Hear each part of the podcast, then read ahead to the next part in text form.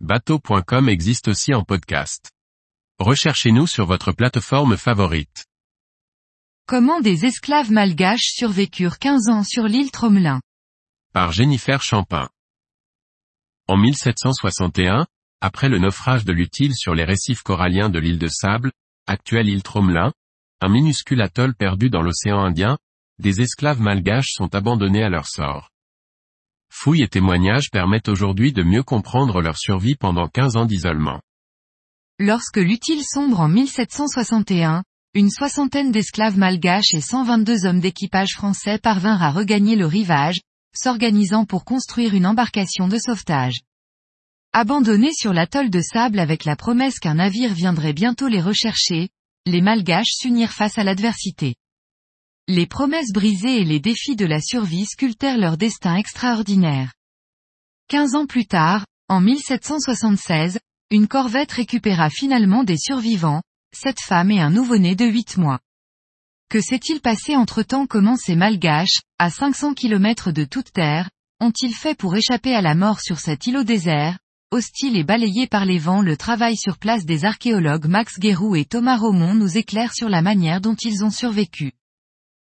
Après le départ des naufragés, le sable blanc s'accumule et le site de Tromelin est recouvert d'une couche de 30 cm d'épaisseur, sorte de scellé préservant tout ce qui se trouve en dessous.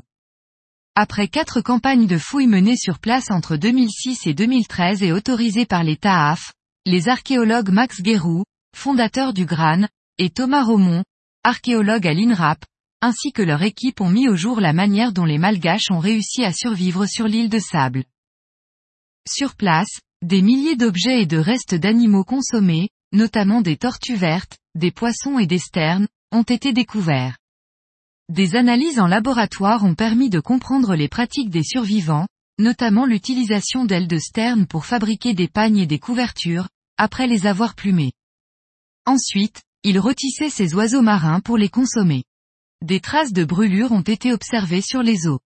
Le feu était entretenu sous l'abri des bâtiments grâce à des briquets, des silex et du bois provenant de l'utile, ainsi que du bois flotté récupéré sur la plage. Les survivants ont recouru au bicroc, un ciment naturel résultant de la combinaison de poudre de corail, d'eau et de soleil, pour édifier leur habitat. Ils ont employé des plaques de 6 à 7 cm d'épaisseur pour les murs, en les disposant d'abord verticalement puis horizontalement. Ils ont ainsi érigé un hameau, en rupture avec la tradition malgache, privilégiant la solidarité comme valeur prédominante.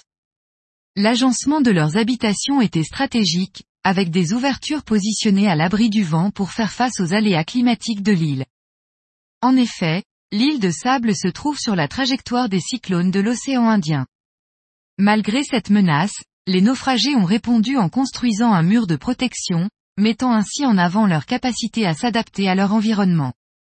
En 1954, une station météorologique a d'ailleurs été érigée sur l'île dans le but d'alerter Madagascar face à ces phénomènes météorologiques. Une cuisine a été mise au jour, où les ustensiles étaient soigneusement rangés. Parmi ces objets, on trouvait des coquilles de triton transformées en louches, des récipients confectionnés à partir de matériaux récupérés de l'épave de l'utile, notamment des gamelles en cuivre et des bassines en plomb utilisées pour le stockage de l'eau, ainsi que des cuillères et des fourchettes improvisées, équipées de pics. Du côté des Français, on sait que le remords pèse toujours après 11 ans. Le premier lieutenant, Castellan, souhaite se battre à nouveau pour honorer sa promesse. Il s'adresse au ministre de la Marine pour vérifier si des rescapés sont toujours présents sur l'île. Celui-ci va finalement accepter de considérer l'affaire. Une fois sur place, à leur grande surprise, les Français constatent que l'île est toujours occupée. À trois reprises, des bateaux essayent de sauver les survivants, ce qui se solde par un échec. L'un des marins tombe à l'eau et se retrouve sur l'île. On décide d'y retourner en novembre, car les conditions météorologiques sont plus favorables. En 1776, la Dauphine, corvette de la Marine royale, commandée par Jacques-Marie de Tromelin, qui va donner son nom à l'île, réussit le sauvetage, sept femmes et un nouveau-né de huit mois sont retrouvés et ramenés à l'île de France. Ils sont décrits comme extrêmement maigres et décharnés. Sur le bateau, l'une des rescapées dira. Pendant douze ans nous étions treize puis, le marin blanc est arrivé et nous étions 14. Sept mois après l'arrivée du marin blanc, nous étions 15. Cinq mois se sont passés encore et trois hommes et trois femmes sont partis sur un radeau avec le marin blanc. On ne les a plus jamais revus. C'était il y a 15 semaines à votre arrivée. Nous n'étions plus que huit. Le travail acharné des archéologues a permis de préserver la mémoire de ces malgaches qui, après avoir été achetés comme de vulgaires marchandises puis abandonnés à leur propre sort, ont lutté pour reconstruire une société et survivre dans une totale isolation par rapport au reste du monde. L'histoire de ce naufrage nous révèle comment, au fil du temps, ces individus ont développé une détermination inébranlable pour surmonter toutes les épreuves. Elle témoigne de la résilience et de la capacité humaine à s'adapter et à prospérer, même dans les conditions les plus difficiles.